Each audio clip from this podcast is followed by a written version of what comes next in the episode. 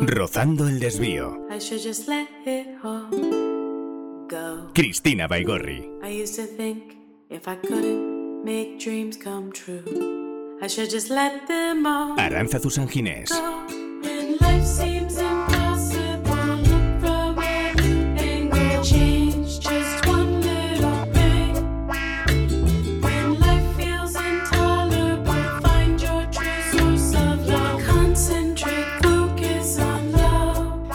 Los territorios cambian de forma, de nombre, de país.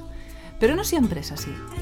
Hay una porción de terreno entre Egipto y Sudán que, por un error o dos, nunca se incluyó en ningún tratado internacional. Os parecerá una curiosidad, pero el hecho de que no sea de nadie implica que esa porción de tierra y lo que allí ocurra tampoco puede ser reclamado. Es terra nullius.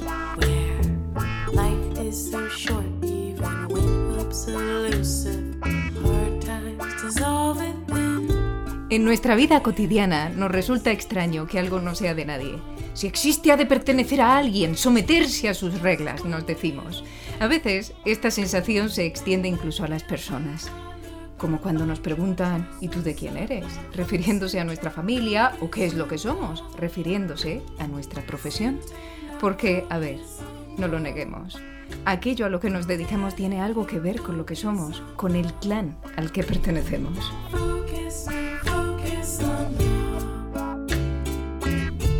Y si seguimos con ese razonamiento, ¿qué pasa si en una fase de nuestra vida uno no es? Nos encuentra qué ser o simplemente busca qué más puede ser. Nuestra invitada de hoy es una experta en unos seres tan pequeños y resistentes que harían languidecer al Superman más fornido. Los investigó hasta la extenuación, pero un día dio con algo parecido a una Terra Nullius. Queremos que ella nos lo explique. We are all just people seeing charts and numbers. We are all the people. Hola, Noemí. Hola, Hola, Noemí. Oye, tú eres bióloga, ¿verdad? sí, bióloga con especialidad en zoología. Claro, de ahí viene lo de los bichitos que ahora comentaremos. Exacto. bueno, cuéntanos, ¿cómo llegaste a la biología? ¿Por qué, te, ¿Por qué estudiaste biología? A mí de toda la vida me han gustado los animales, entonces era un poco un camino lógico, aunque en un inicio me metí por físicas y una vez que, que me di cuenta que aquello no era lo mío, pues me, me fui a la biología. Pero muy claro que quería hacer zoología. Zoología y en concreto em, sabemos de ti que hay unos bichitos eh, que se llaman tardígrados que fueron tu especialidad en la tesis doctoral, ¿es así? Eso es. ¿Qué tienen esos bichitos, esos tardígrados que no tenga, por ejemplo, otro- un bicho más grande? Pues la, tienen la capacidad de entrar en un estado de latencia en el que pueden sobrevivir a condiciones extremas. Extremas en la Tierra, incluso fuera, en el espacio exterior. Se los ha puesto en una nave en condiciones de las que hay fuera de una nave espacial y no solamente han sobrevivido los que estaban en ese estado de latencia, sino que además los que estaban vivos también se los devolvió a la Tierra y sus hijos también eran normales. Es decir, ante una radiación, eh, nosotros eh, desarrollamos eh, teratologías, que son ma- malformaciones porque se, se altera nuestra genética.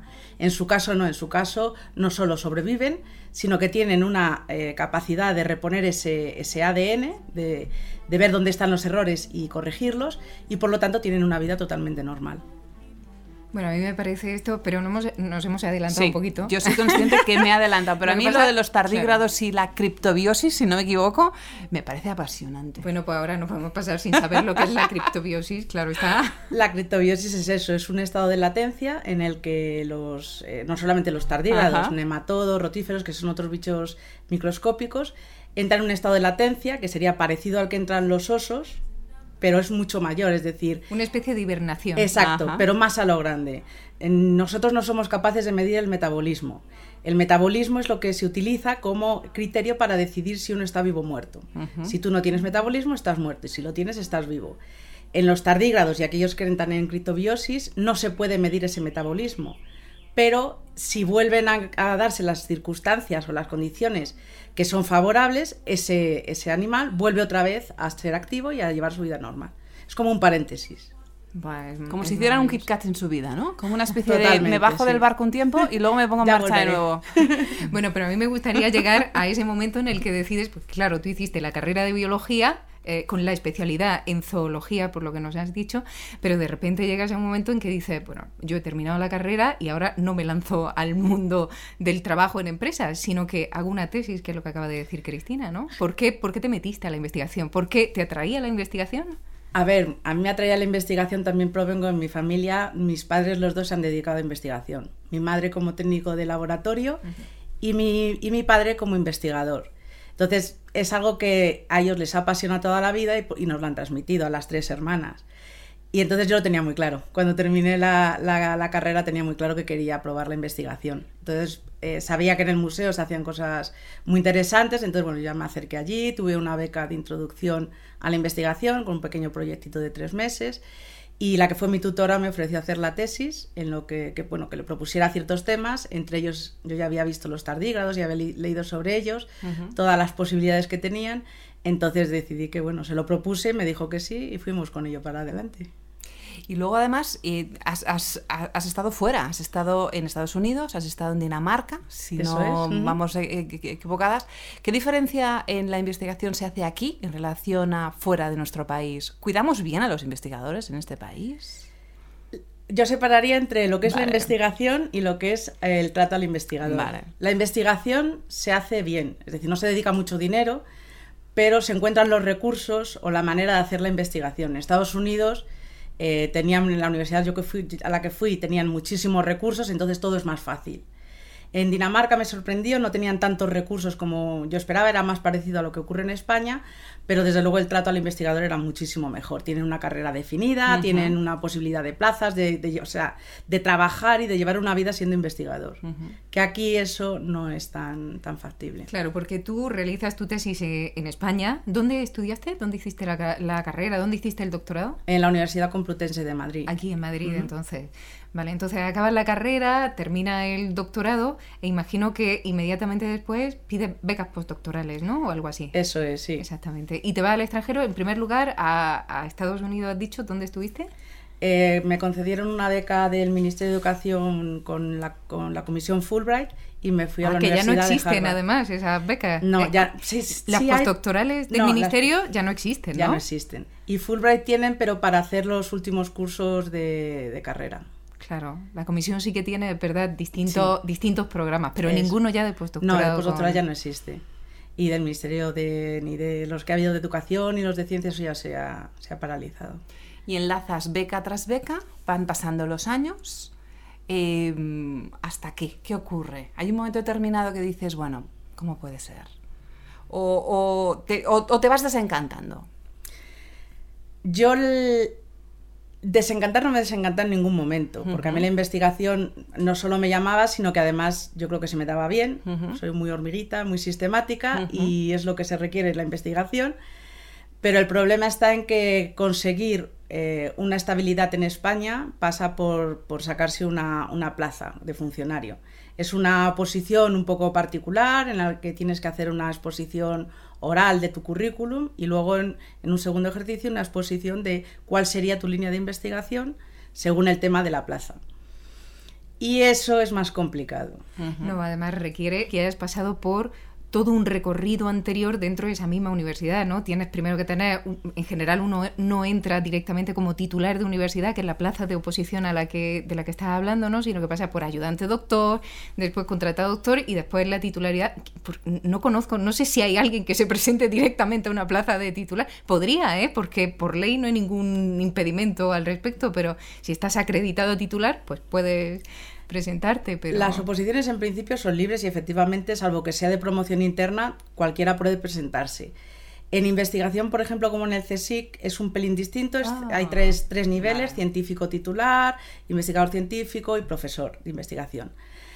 Mm, tienes que pasar por científico titular, ya te digo yo que no, que no vas a pasar directamente a profesor, pero eh, hasta hace mm, 10, 15 años había una mm, más facilidad de que alguien que no estuviera dentro del sistema pudiera entrar. Con todas las crisis económicas, los dineros en investigación se han cortado radicalmente y eso ha hecho, pues bueno, que por un lado haya más endogamia, pero también hasta cierto punto entendible, porque los grupos subsisten de pasar el testigo a generaciones posteriores. Claro. Pero, claro, eso, el coste es la endogamia. Entonces, no se podía jugar porque directamente no había dinero. Claro, y entonces eh, ahí es donde te encuentras tú con un problema, ¿no? Un bloqueo, porque imagino que tú, una vez que terminas en Dinamarca, estuviste ahí en un museo, ¿verdad? Sí, eso es. El Museo de Zoología de la Universidad de Copenhague. Bueno, pues una vez que terminas allí, imagino que ya te quieras venir a España porque podías haber seguido buscando por el mundo, pero claro, ya llega un momento en que uno se cansa, ¿no? Digo yo Un poco. Hay quien no, pero yo sí. Vale, vale, ya intentas venir a España y te encuentras con, con ese bloqueo, te hace muy difícil, ¿no? Todavía Eh, tuve un par de escalones que pude llegar, es decir, yo volví ya con un, con un contrato que ofrece el CSIC para pos- que ofrecía, creo que sigue ofreciendo, pero no estoy segura de postdoctorales para la incorporación.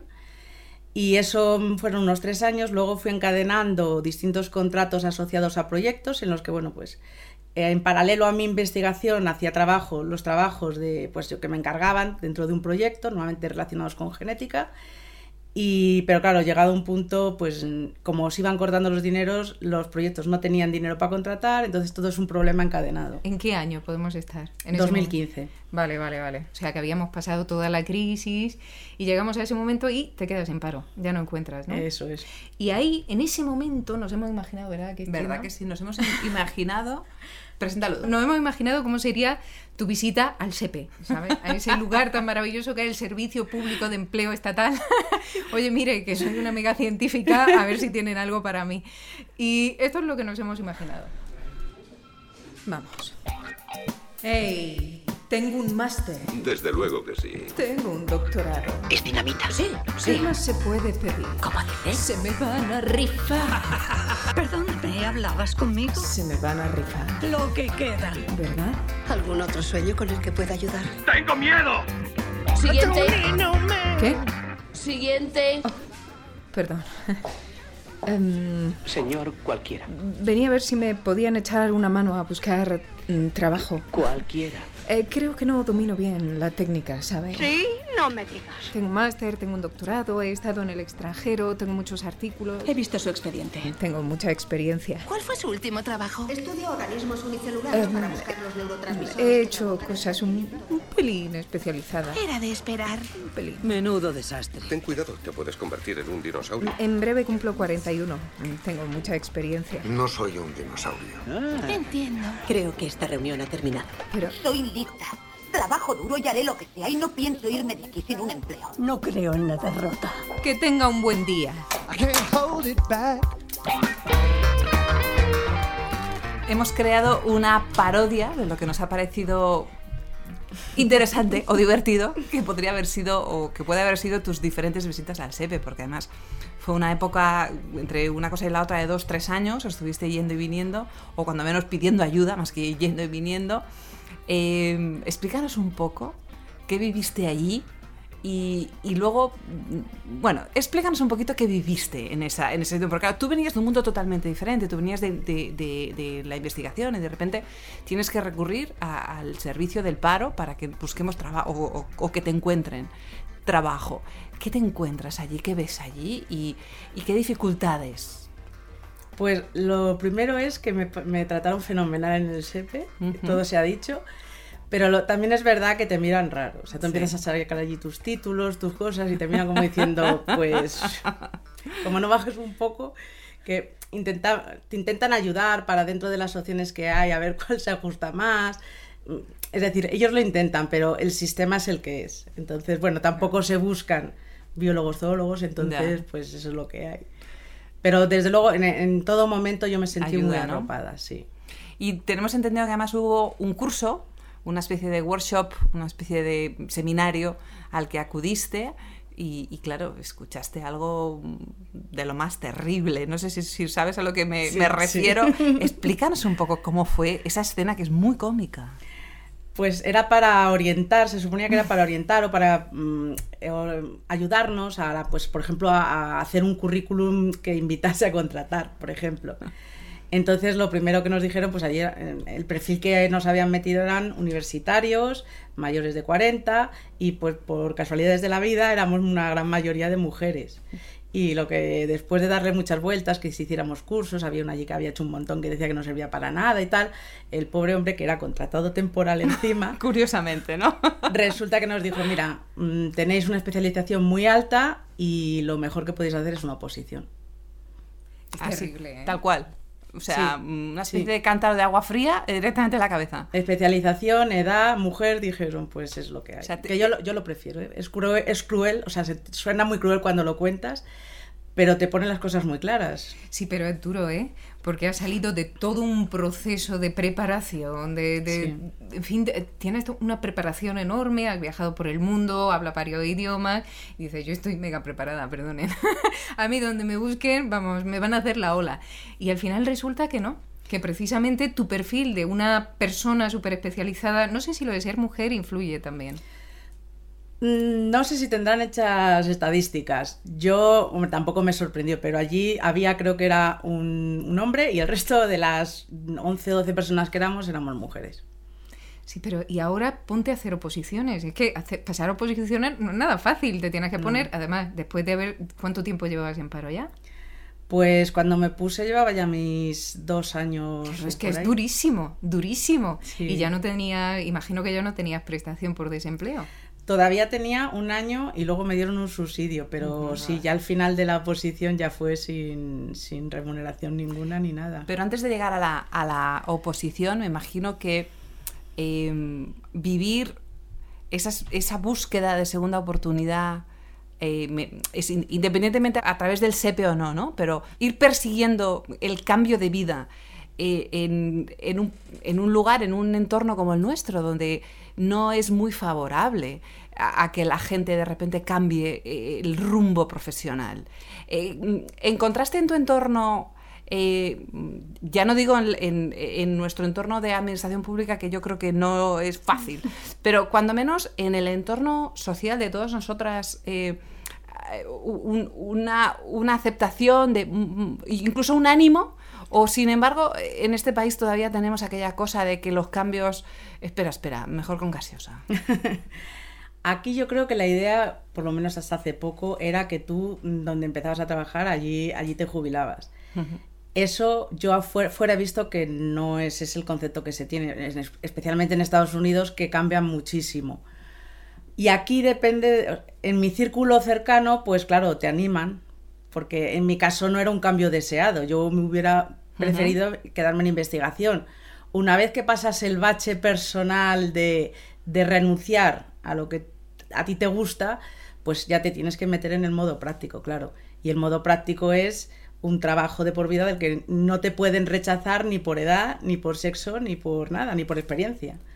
Pero vamos a ver, el ser doctor, ¿eso ayuda o no ayuda? No ayuda. No ayuda. No es que me parece impresionante. Al final, tú tienes el, el nivel mayor que se puede tener a nivel educativo y sin embargo lo que te están diciendo, mira, tu perfil es malo. Lo que necesitamos son gente, o la gente que se va a colocar con mayor facilidad, gente, bueno, desde luego más joven, pero dentro de que sea más joven, pues gente que tenga una preparación un poco menor, porque al final los trabajos que no sa- no lo entiendo, no lo entiendo. Las empresas que buscan. Entonces, Yo, claro, ahí tendríais que preguntar a un empresario. Claro, no, desde luego. Digo en tu experiencia, porque Pero- imagino que tocarías. Llamaste a empresas. Claro, claro, yo me presenté, pues, yo echaba todo. todas las semanas echaba currículum en todo aquello que no hiciera perder el tiempo ni al empresario ni a mí, claro.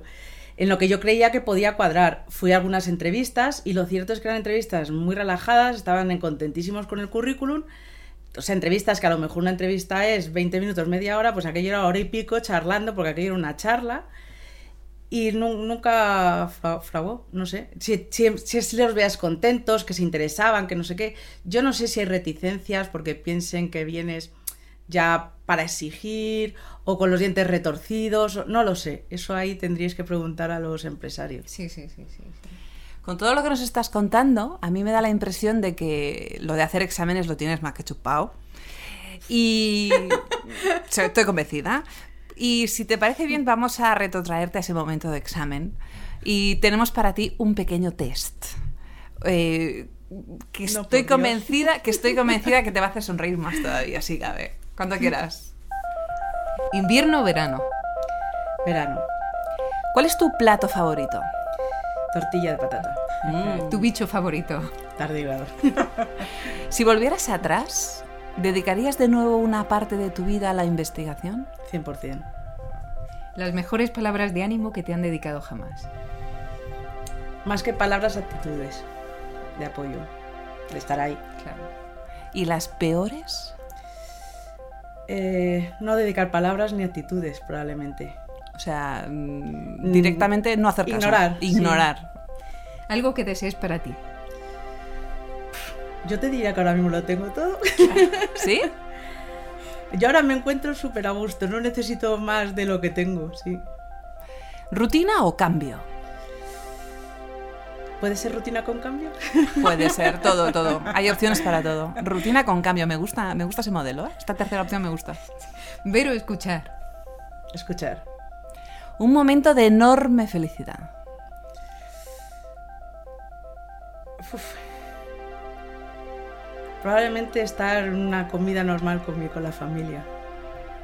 Amar o ser amada. Amar. El viaje de tu vida, tanto si está pendiente como si ya lo has hecho. Probablemente una vuelta al mundo. ¡Wow! No la he hecho. Sí, porque la siguiente pregunta es ¿dónde? ¿Cuándo la hiciste? ¿En qué momento de la biografía? No ha llegado.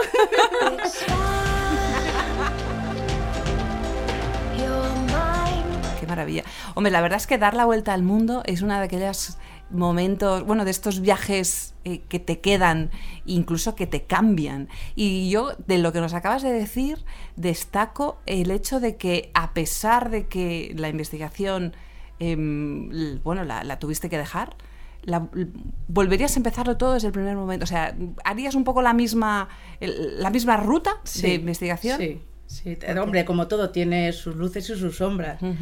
Pero lo cierto, yo me quedo quizá con lo mejor. Es decir, la primera vez que yo, después de haber leído sobre tardígrados, dices, vale, yo lo he leído y ahora quiero verlo. Y te coges un musgo, te coges un tardígrado y dices, a ver, vamos a secarlo y que se seque, se medio muera y lo vuelvo, le vuelvo a poner una gota de agua a ver qué pasa. Y ves que vuelve. Ahí eso es emocionante. Y eso, eso ya está descubierto, pero lo has leído y lo ves. Lo ves de verdad. Y ves, o sea, tú ya sabes más, no solamente que se despierte, sabes que ahí hay unos cambios fisiológicos, moleculares, de todos los calibres. Eso no lo, no lo es la sensación biológica, ¿verdad? Que sientes cuando... La, la ¿Es eso? emoción, sí, sí, la Es la- emoción de, de ver, bueno, a mí la naturaleza me encanta, claro, pero ver que todo eso es cierto, que todo eso es real y que está ahí. Y eh, has dicho que sí, que volverías atrás, como dice Cristina, como has dicho, y volvería a repetir. ¿La carrera también? Es decir, esa, esa, No. ese proceso... ¿Escogerías ¿qué lo cosa- mismo? Exacto, No, esto no- también- no tanto escoger lo mismo, sino eh, tu, tu camino, tu carrera, en tanto que paso a paso que has seguido en el mundo científico, ¿cambiarías algo de tu estrategia de trabajo, de formación, de A algo ver, para, para intentar mantenerte dentro del mundo científico o no? El, el problema es que yo creo que a mí se me han... mm, eh, yo no estoy dentro... Tengo una propia, he tenido una propia línea de investigación y eso es un problema. Pues normalmente tú te, te- te metes dentro del- de la investigación de alguien. Y ahí me han pasado factura dos cosas. Por un lado, esa innovación. Pero por otro, también es cierto que yo no he, quer- no he querido renunciar a una calidad de investigación. Ah, Entonces, ahora mismo, en, a la gente que está metida en las, en, pues eso, en las plazas de investigadores y demás, lo que más te valoran es el número. El número de el número de artículos en este caso. El número de artículos, que el índice sea alto, que el tía del índice sea alto, sin importar por qué es alto, por qué tienes más número o menos número, si estás más implicado o menos implicado en las publicaciones. Entonces, en mi caso, yo eh, pues también he trabajado un poco más en solitario, mm, pero eh, las colaboraciones que he tenido he tenido que estar implicada, porque giraban siempre en torno a los tardígrados, obviamente.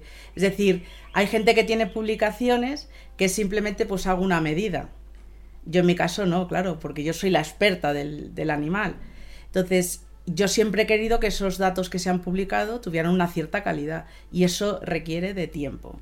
lleva Y tiempo. eso, eso a día de hoy, no solamente en investigación, sino a nivel general de la sociedad, todo lo que sea no es ni corto ni medio plazo, es más bien medio largo. ¿Cómo debería cambiar entonces la investigación? Porque claro, parece que, es decir, si nosotros queremos formar investigadores y tener a los mejores investigadores, no se trata tanto de número como de lo riguroso que sean eso, investigadores a la hora de trabajar, ¿no? Lo que pasa es que, claro, hay, hay una, tenemos que tener alguna manera de medir, de distinguir a quién, quién entra. Si tenemos N plazas y no tenemos N más 7, ¿quiénes son los N que van a entrar? Claro, ¿cómo, ¿cómo cambiamos el sistema para que esto, que evidentemente tiene que ser lo importante, que es la rigurosidad, el buen trabajo, el buen hacer, ¿no? Sea reconocido sobre el número. Es complicado, no es fácil. Y a día de hoy se han creado muchísimos intereses. Es decir, eh, el, el que se hayan reducido las, las- la inversión en, cien- en ciencia implica que hay menos dinero, implica que hay más gente para, para menos recursos. Entonces, eh, se han creado intereses de ahora te doy a ti una plaza, luego ya me apoyarás tú. Esas cosas, claro, es muy complicado revertirlas. Probablemente lo suyo sería que en vez de que un tribunal llegue y porque hay 50 candidatos, estos, en la parte del currículum se reduce a vamos a eh, una publicación con tal, son tantos puntos, es investigar un poco en qué pasa, en qué pasa con esas publicaciones. ¿Está implicado, no está implicado? ¿Qué es lo que qué parte ha publicado esa persona?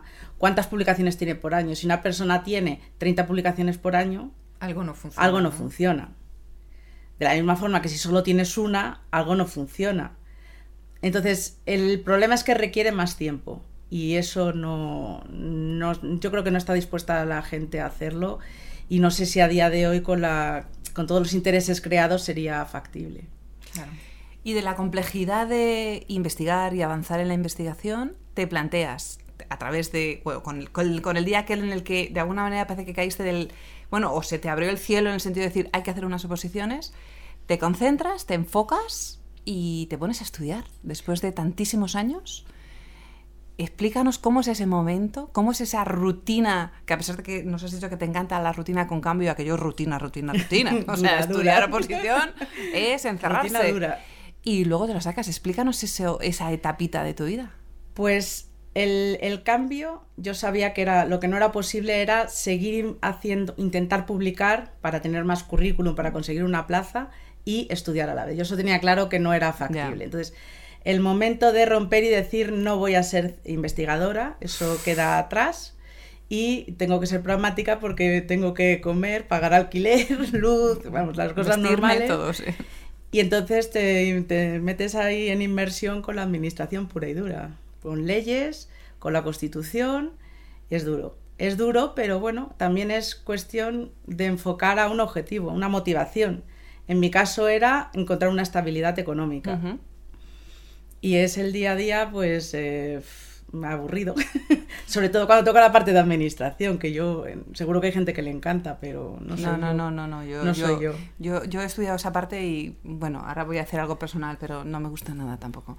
Mm, Perdonad esa confesión, pero eh, estoy muy, estoy, o sea, tiene que ser un cambio muy, muy radical de un mundo a otro mundo y, y luego una recompensa, porque te sacas las oposiciones y ahora tienes esa- esta estabilidad económica en un trabajo que te gusta.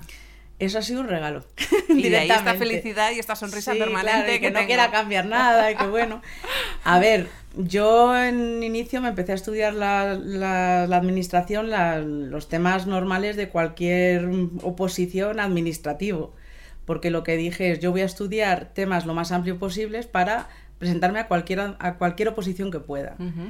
El problema son los temas específicos que salen con poco tiempo para que te los prepares y en condiciones. Entonces yo en, mi- en inicio no hice, no estaba preparándome para la oposición que hice, estaba preparándome pues para un nivel A1, A2, un C1, Ujú. cualquier nivel pues para el CSIC, de técnico de laboratorio Ajá. del CSIC. Por casualidades de la vida, por primera vez en la Guardia Civil decidieron hacer oposiciones, me llegó a mí y, Y ahí me tú. presenté. Me presenté, claro, tienes que de empezar a renunciar a cosas. No estudiar para otras oposiciones, me llamaron de la universidad y les tuve que decir que no, porque el- igual que para la investigación no puedes dividir el tiempo con una oposición, eso pasa a todos los niveles. Claro. Es decir, a un punto yo estaba estudiando 10 horas diarias. Wow. Pero me salió bien y me saqué las oposiciones a técnico en, en la Guardia Civil, para la Guardia Civil.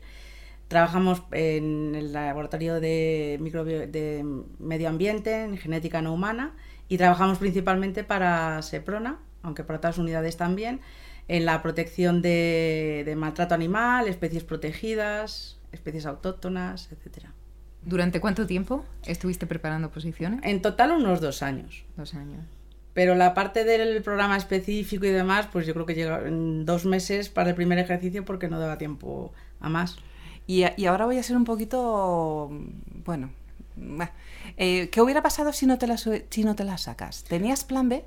Eh, otra posición. Otra posición. Hasta que me sacara alguna O del sea, nivel que fuera. estabas ahí. Sí, sí, porque yo ya lo había medio visto, había empezado a recopilar, pero desde luego en el SEPE me lo pusieron muy claro. Que la parte buena es que te ayuda a decidir de si es lo que Claridad, estoy dan- viendo, lo que estoy viendo es lo que es.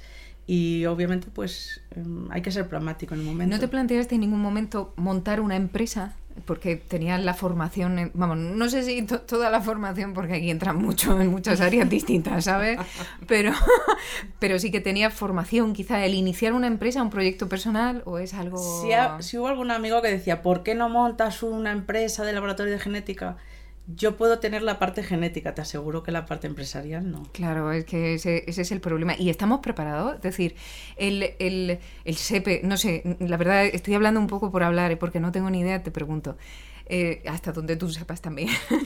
el, SEPE, el SEPE o cualquier otro organismo público dispone de, de gente que te ayude realmente con eso, que de espacios en los que en los que se te, se te asesore, se te siga, porque claro, aquí es muy difícil uno se hace autónomo, ¿no?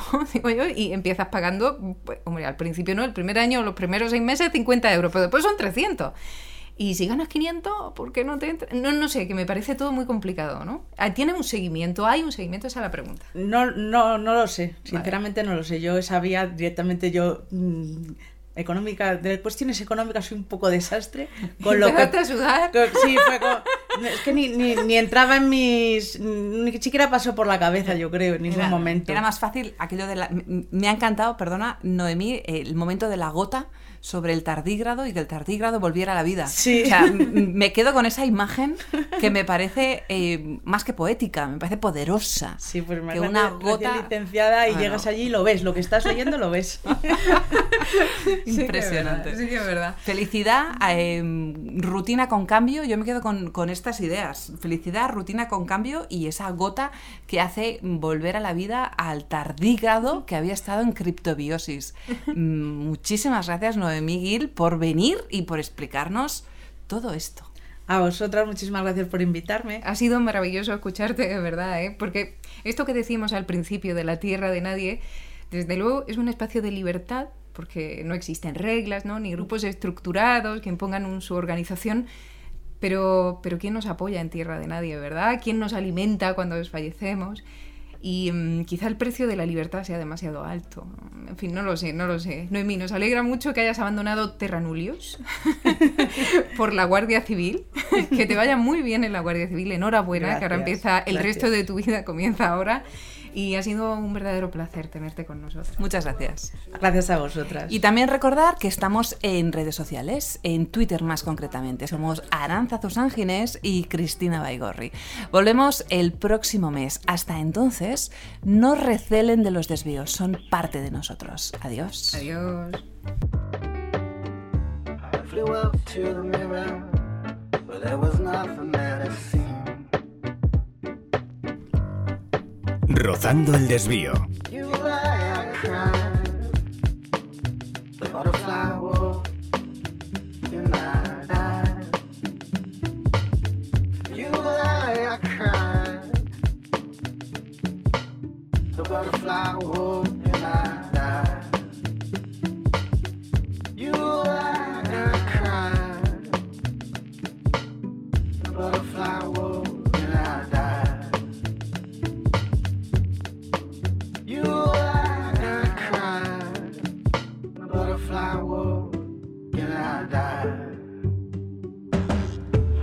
I